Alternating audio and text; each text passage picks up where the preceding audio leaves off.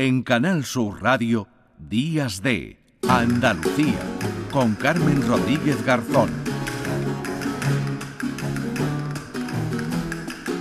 11 menos 20 minutos de la mañana, bueno, pues 20 minutitos para llegar a- al fin del programa, pero todavía nos quedan muchas cosas que contarles. Primi Sanz, ¿qué tal? Muy buenos días. Hola, ¿cómo estáis? Muy buenos días. Bueno, hoy nos traes una cosa que a mí, bueno, mm, en fin, me ¿Te da miedo No, no, terror? que va, que va, me provoca mucha curiosidad lo que nos eh, vas a contar tú y nuestro invitado, ¿verdad, Primi? Sí, yo creo que mm, aquí nos movemos en dos campos. eh, los que se emocionan con las Mm. matemáticas y los que sufren enormemente con las matemáticas. Pero las matemáticas tienen historia. Integrales, series infinitas. No había visto nada igual. ¿Cómo resolvió ese teorema? Vino a mí. Somos meros exploradores del infinito, persiguiendo la perfección absoluta.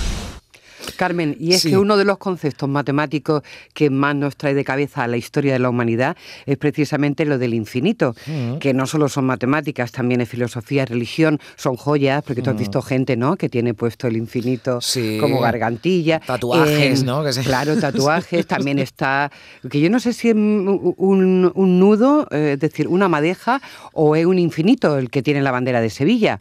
En fin, que, que Es está una en- madeja, ¿no? Una Es- madeja, sí, es pero, una ah, sí. pero se parece mucho al infinito. sí, sí, sí. Al- algo será. En fin, que la historia del infinito se acaba de recoger en un libro muy, muy interesante que se llama Historia del Infinito y cuyo autor es José Antonio Prado Basas, que es profesor del Departamento de Análisis y vice- y vicedecano también de Innovación Docente y Divulgación Científica en la Universidad de Sevilla. Es decir, es un gran divulgador de ciencia y sobre todo de matemáticas. José Antonio, buenos días. Ay, espera, que ahora, No, lo, ahora lo eh, vamos claro, a... el infinito Es que tiene no, tenemos cosa. la conexión eh, infinita ahora.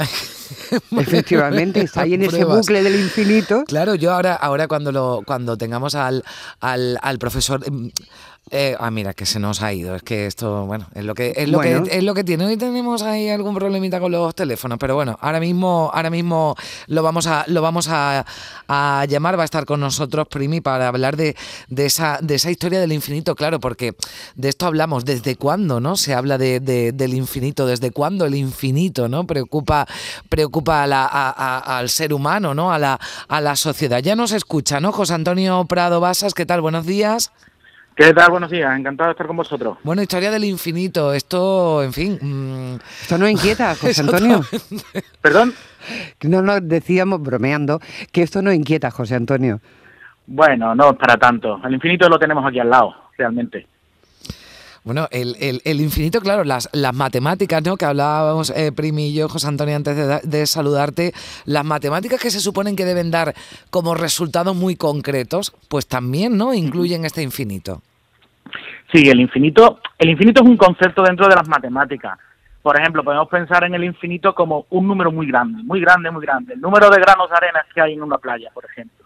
Pero también el infinito es geometría. Por ejemplo, cuando vemos unas vías del tren, una recta muy larga, ese punto donde al final acaban encontrándose las vías del tren es el infinito. El punto de fuga de un cuadro, ese es el infinito, por ejemplo.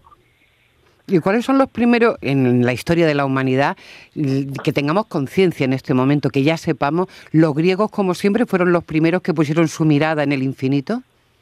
Sí, claro, porque fueron los primeros que realmente que miraron al cielo, miraron más allá de nuestro planeta. Los griegos, por ejemplo, podemos pensar en Anaximandro, que fue el primero que tiene una cosmología que hablaba de lo ilimitado, del infinito en algún germen. Pero a mí me gusta decir, como el libro se centra en la parte matemática, me gusta decir que fue Pitágoras el primero que se encontró de bruces contra el infinito y contra sus paradojas, contra su, su, su falta de, de exactitud, como me has dicho antes. Pitágoras y los pitagóricos tenían un lema que todo era número, todo se puede medir respecto de una unidad de medida, y de pronto se encontraron con que la diagonal de un cuadrado no se podía medir respecto de la unidad del lado, era un inconmensurable, habían nacido los números irracionales, números que tienen infinitos decimales sin ningún periodo ni orden fijo, y eso ya le, supuso un trauma para su, para su filosofía de vida. ¿Y hasta cuándo duró ese trauma? Uf, pues bastante tiempo. Ese trauma después fue recuperado por Zenón de Lea, Aristóteles lo elevó a un, a un nivel impresionante y claro, todos sabemos que la cultura occidental está muy basada en, la, en las enseñanzas de Aristóteles. Y hemos tardado mucho tiempo en ir quitándonos de encima ese velo. Ha habido muchos matemáticos que han intentado trabajar con el infinito, pero se han topado con, con ese horror al infinito que instaura Aristóteles a lo mejor. Y bueno, podemos decir que a, partir del siglo XVII las cosas empiezan ya a olvidarse un poco y los matemáticos empezamos a ver más allá y a empezar a, tratar el infinito como un objeto tratable, por lo menos, manejable dentro del argot matemático. Claro, yo a esto me pregunto, eh, esto que a mí me cuesta entender, ¿no? Que, eh, bueno, la verdad es que lo, lo, lo, explica muy bien José Antonio, pero hay a ciertas edades, ¿no? Entiendo cuando, cuando uno está eh, aprendiendo las eh, matemáticas, ¿no? Y los conceptos más básicos que, que cuesta, ¿no? Seguramente, que cuesta seguramente comprenderlo. Vale, cuesta comprenderlo, pero intuitivamente todos, hasta los niños, tienen una idea del infinito. Por ejemplo, esa idea que he dicho antes del infinito como un número muy grande. En el libro cuento la, la frase de una buena amiga mía, Clara Grima, que creo que ya la conocéis por mm. Canal Sur de mm. varias, varias veces, pues su hijo cuando tenía aproximadamente ocho años le decía, mamá, ¿el infinito qué es? Eso que os habéis inventado los matemáticos cuando os cansáis de contar, ¿no? es exactamente eso, es exactamente eso, que un niño de ocho años te diga esa frase es realmente lo que significa el infinito. O cuando estamos jugando, pues yo te quiero más a, una madre, por ejemplo, pues yo te quiero más, pues yo infinito más uno, pues todo eso son conceptos que después los matemáticos poco a poco le hemos ido dando sentido matemático incluso. Pero desde pequeñitos esa idea del infinito lo tenemos. José Antonio, creo que fue definitivo en el mundo del infinito un señor que se llama Cantor, ¿no?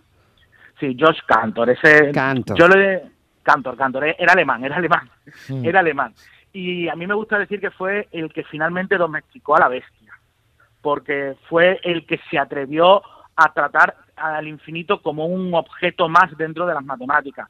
Demostró muchos resultados, demostró que hay diferentes tipos de infinito, hay un infinito más grande y un infinito más chico. De hecho, hay infinitos tipos de infinito. Y logró pues dar un sentido a eso de infinito más uno, infinito más dos, y, meterlo dentro de, de las opciones que los matemáticos tenemos para trabajar con ella. Fue el gran domesticador del infinito dentro de las matemáticas bueno, esas sumas, ¿no? De, de, infinito, el infinito elevado al infinito, ¿no? La todo eso, pues. pues todo eso le dio sentido Cantor. A mm. todo eso le dio sentido Cantor. Y menos mal que ha venido José Antonio a aclararnos un poco, porque claro, todos los que no somos eh, conocedores de las mm. matemáticas necesitamos esa especie de traductores, perdóname José Antonio, pero sí, alguien que nos acerque las matemáticas de una forma distinta. A mí me gusta mucho también la conexión que hay en, en este libro que ha escrito José Antonio Prado Basa con la literatura o mm. con el arte. Antes nos mm. hablaba del punto de fuga en el Renacimiento, por ejemplo, y habla también de un libro fantástico como el Aleph de Borges, que, tiene que ver con eso también. Pues sí, realmente Aleph, de hecho, es la letra que utiliza Cantor para designar al infinito. Esa letra, Aleph. De hecho, tiene Aleph 0, es el infinito más pequeño que hay, Aleph 1, Aleph 2, etcétera eh, Borges realmente lo que hace es, es en el, en el Aleph es un libro de cuentos, como todos sabemos, que donde el infinito me gusta pensar que es un personaje más.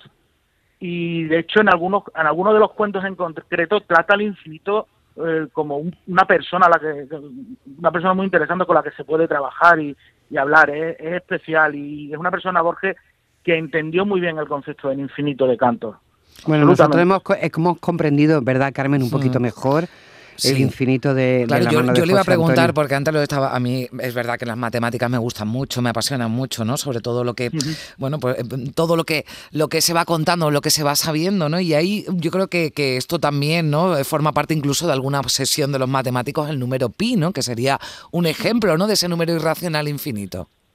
Exactamente. El número pi hombre el número pi es la constante circular los griegos ya trataban de calcularla y de hecho es la obsesión que tenemos los matemáticos y quizá también porque, por ejemplo, o sea, porque el número pi muchas veces eh, nos puede indicar incluso cómo de potente es un ordenador. Cuantos más decimales de pi podamos calcular, como son infinitos, cuantos más decimales exactos podamos calcular, más potente es un ordenador. Por eso a lo mejor hay tantas cosas por a ver cuántos decimales de pi es capaz de, decir este ordenador.